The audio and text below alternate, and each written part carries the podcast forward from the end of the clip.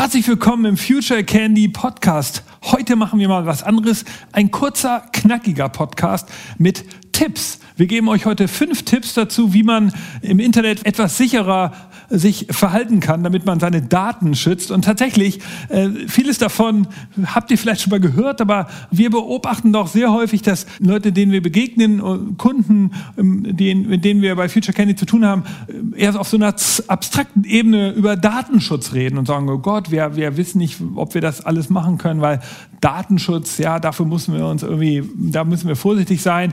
Aber so auf so einer ganz einfachen operativen Ebene wissen viele Manager und Entscheidungsträger gar nicht so genau Bescheid, wie sie sich selbst, ihr eigenes äh, digitales Verhalten absichern können. Und äh, jetzt also im, im Podcast so ein paar einfache Regeln und vielleicht habt ihr die schon mal gehört. Hier also nochmal so ein kleiner Reminder und vor allen Dingen auch wichtig, eine Erklärung, warum wir diese Tipps geben. Ja, also wir bei Future Candy sind ja äh, vor allen Dingen immer sehr offen und sagen, okay, öffnet euch für digitalen, den digitalen Möglichkeiten, habt keine Angst, aber jetzt sozusagen doch dann professionelle Hilfe, wie man zwar offen sein kann, sich trotzdem etwas absichert. Ähm, wir machen das Ganze zusammen mit Roman, unserem Director San Francisco, der ja in San Francisco lebt und auch viel weiß über, über, über die, die, wie die digitalen Unternehmen dort ticken, wie sie arbeiten und vor allen Dingen auch selber ja mit seiner Firma, mit, er hat ja noch eine eigene Firma, sich mit, mit Messaging und Secure Messaging beschäftigt. Insofern weiß er genau, was abgeht. Er also gleich hier zu Gast im Podcast. Fünf einfache Tipps, wie man sich in der digitalen Welt richtig verhält. Viel Spaß mit dem Podcast.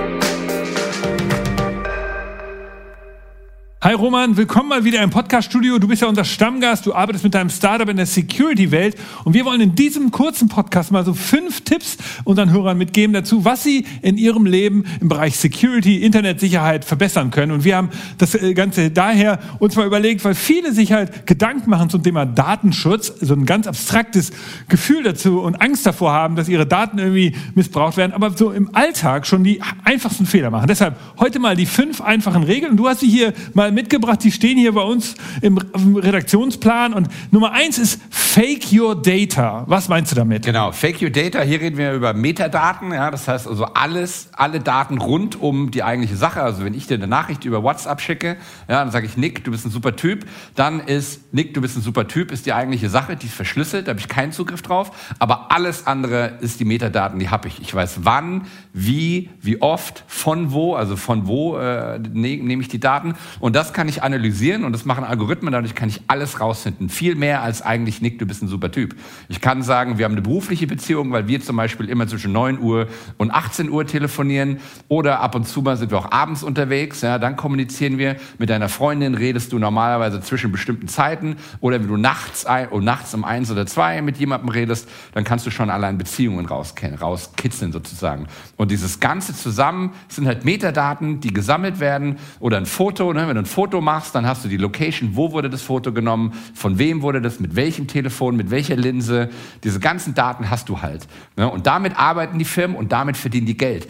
Und das bleibt aber jedem anderen, jedem freiwillig überlassen, das die selber zu faken, die an, abzuändern. Ja, warum muss ich immer ehrlich sein?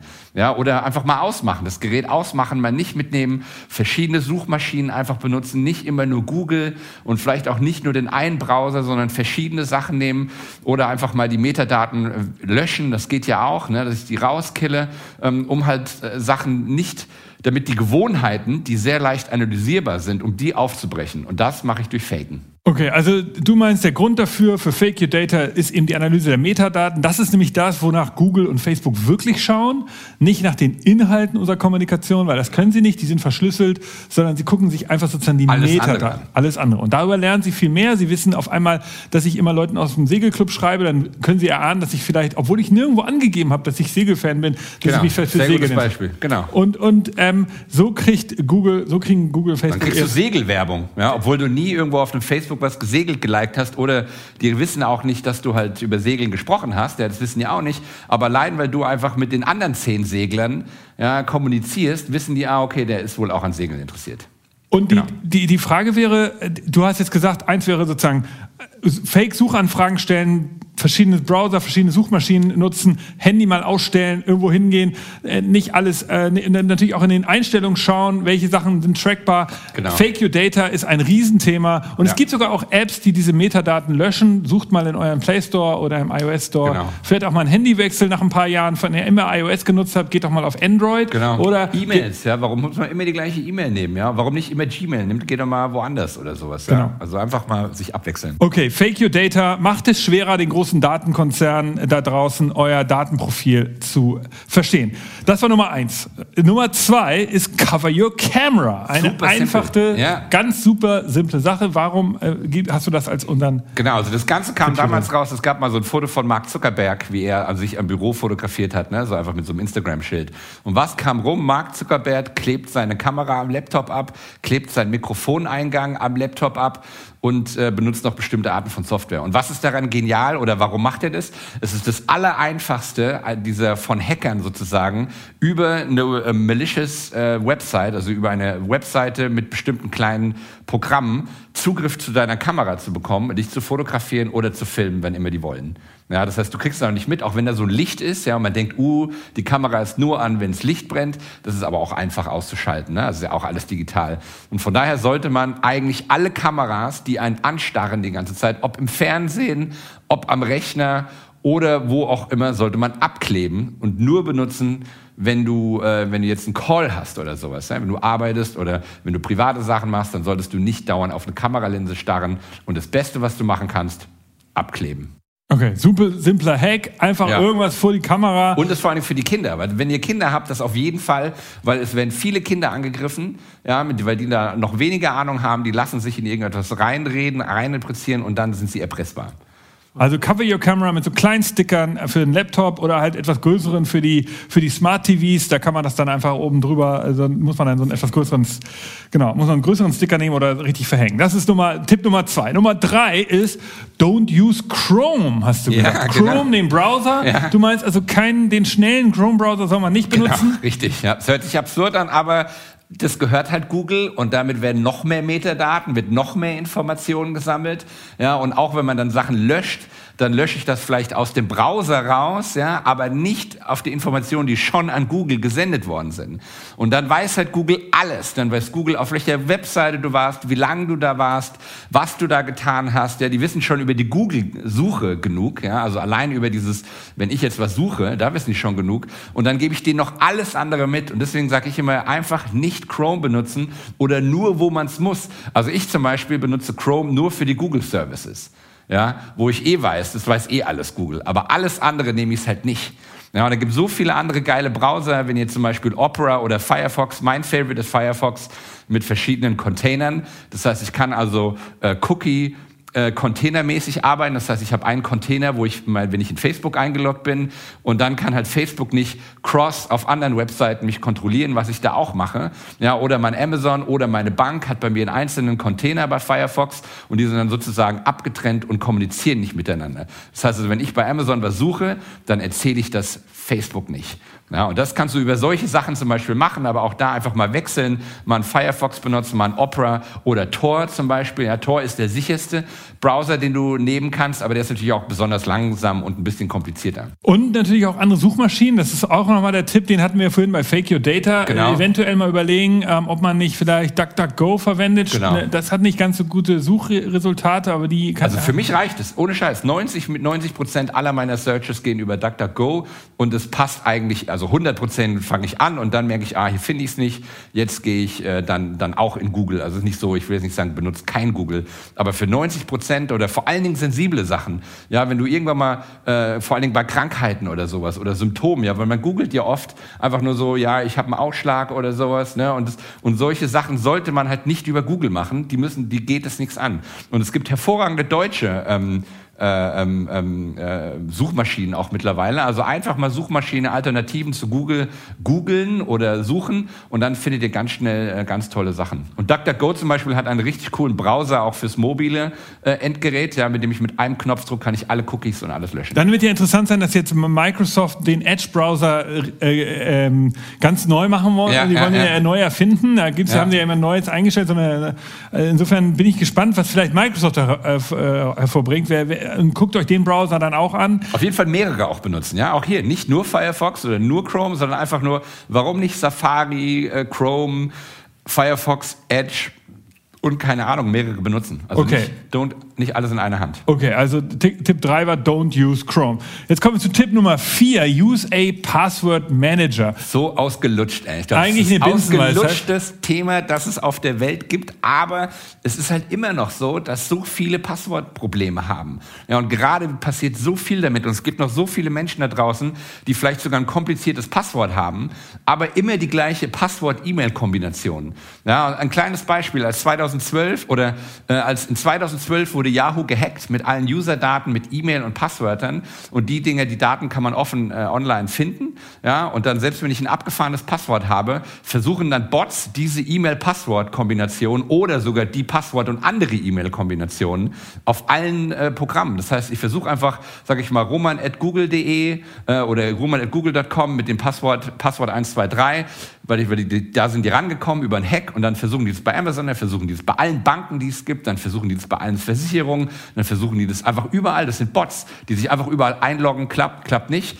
Ja, und das hast du mit Millionen von Daten. Und wenn du deine, deine, deine E-Mail-Passwort-Kombination mehrfach benutzt, dann kann dir das immer passieren. Und wenn ihr guckt, was schon alle, alles gehackt wurde und was schon diese Daten hat, und die sind ja alle frei verkäuflich im Darknet ähm, zu erreichen. Und deswegen muss jedes, und so nervig wie das klingt, jedes Produkt oder jedes, jeder Service braucht einen eigenen Passwort. Und dafür gibt es Passwortmanager, die sind auch richtig gut. Ja, das stimmt, wenn ich einen Passwortmanager habe, dann habe ich natürlich wieder eine Schwachstelle. Ja, aber im Endeffekt äh, ist, der, ist, ist es immer noch besser, die Schwachstelle über einen Passwortmanager zu haben, die aber trotzdem relativ sicher sind, als ein Passwort zehnmal zu benutzen.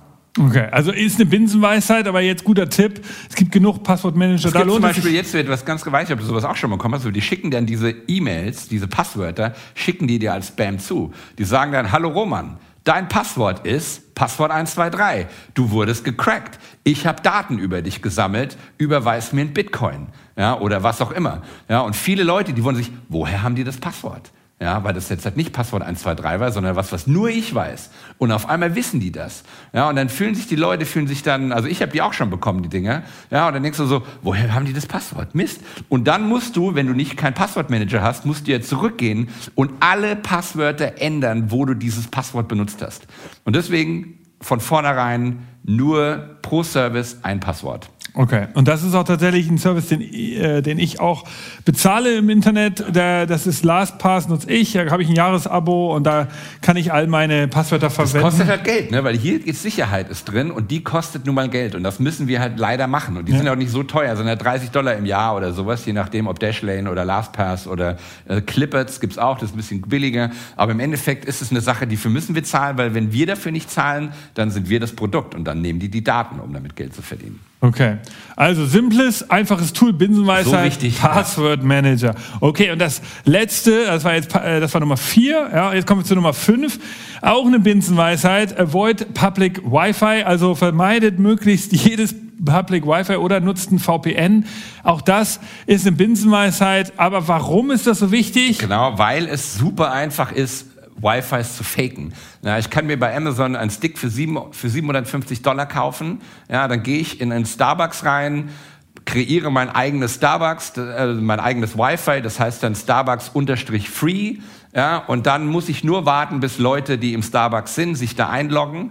Und sobald die sich in mein eigenes Wi-Fi eingeloggt haben, kann ich alle Daten daraus ziehen. Dann gibt's noch äh, Software, die kannst du auch umsonst kostenlos runterladen. Packet Sniffer heißen die. Das heißt, alle Daten, die, ähm, die versendet werden innerhalb dieses Wi-Fis, die werden gesnifft, die werden gesammelt, die werden geladen und darauf kann ich Zugriff. Und dann kann ich auch abändern. Dann kann ich auch noch die Domain-Adresse ändern. Das heißt, wenn jetzt einer in diesem falschen, in dem von mir kreierten Wi-Fi zum Beispiel auf äh, commerzbank.de geht, ja, oder eine andere Bank, was auch immer, oder, ne, dann kann ich den zu meiner Hack-Seite rerouten. Das heißt, ich schicke den zu meiner eigenen, die genauso aussieht wie die originale Commerzbank-Seite. Ja, kann ich die rerouten und dann warte ich darauf, dass derjenige seine Usernamen und äh, Passwort eingibt und dann habe ich die. Dann, dann klappt das natürlich nicht, sondern schicke ich den wieder zurück auf die reale Commerzbank-Seite, aber ich habe die Dinge abgegriffen. Und er wundert sich vielleicht kurz so, huch, komisch, da ist genau. ein Fehler im Browser. Äh? Hm. Aber, äh, komisch. Aber, da denken die Leute ja meistens nicht dran. Ne? Und deswegen, um, aber manchmal muss man halt, also generell heißt es avoid public Wi-Fi. Wenn du Starbucks bist und du brauchst es nicht, dann lade dich da nicht ein. Und wenn ja, frag, ist das euer Wi-Fi? Ne? Also ist dieses Free Starbucks unterstrich free, ist es euers oder ist es vielleicht von dem Typen, der da sitzt? Ja. ja und, ähm, und wenn es nicht anders geht, weil wir reisen ja auch viel, dann ist man viel im Hotel, da muss man halt arbeiten, da muss man, braucht man schnelles Internet, dann brauchen wir ein VPN, ja, also ganz wichtig und hierfür muss man auch zahlen. Äh, jeder Businessmensch sollte sich auf jeden Fall äh, die Kohle dafür investieren und privat würde ich es auch sagen. Also alles, was irgendwie ähm, äh, wo man äh, auf Seiten, auf denen man rumsurft, äh, wo man zum Beispiel auch nicht will, dass der, dass der Chrome oder der Internetprovider dass das weiß, ja, weil das sind ja die Internetprovider. Wenn ich bei der Telekom mein Internet habe, dann weiß Telekom auf jeder Seite, auf der ich rumsurfe, ob ich den Chrome nehme oder den Firefox, ist ja auch egal. Telekom weiß alles, ja, weil das sind ja das Gateway. Und nur über sowas wie ein VPN kann ich halt vorgaukeln oder kann ich denen die Information vorenthalten. Ja, und wenn jetzt zum Beispiel irgendwelche äh, Krankheitssachen oder sowas hast oder irgendwelche sensiblen Daten, wo du einfach willst, ich will nicht, dass Telekom weiß, dass ich auf den Seiten rumsurfe, dann brauchst du ein VPN. Okay. Ist, ist, ist ja vielleicht auch bekannt, also die ganz großen Sicherheitsprofis, die jetzt hier zugehört haben, die sind ja wahrscheinlich, denen genau. ist das alles bekannt, aber wir beobachten eben, dass ihr so im Alltag, die vielen Internetnutzer, die Digitalmanager in den ganzen Konzernen, die reden genau. häufig auf so einem abstrakten Level über Datenschutz, aber machen so die einfachen Fehler und, genau. und beobachten, beachten diese Sachen nicht. Also wir wiederholen noch mal kurz, fake your data als erste Regel, ja, Metadaten, das ist das, wonach die ganzen großen Datenkonzerne suchen, ja, wo seid ihr, wann, welche Handy nutzt ihr, mit wem kommuniziert ihr, gar nicht, worüber schreibt ihr, das können die nicht lesen, sondern eher wie, an welchem Ort ähm, das bitte irgendwie versuchen zu faken, den Leuten kein klares Profil von euch zeigen durch Wechsel von Browsern und so weiter. Cover your camera, einfaches Ding, klebt irgendwas auf eure kleine Laptop-Kamera, weil da kann sonst jeder äh, euch die Kamera hacken. Das dritte ist, nicht Chrome verwenden, den Browser von Google, beziehungsweise nicht nur einen Browser, wechselt die Browser, ja.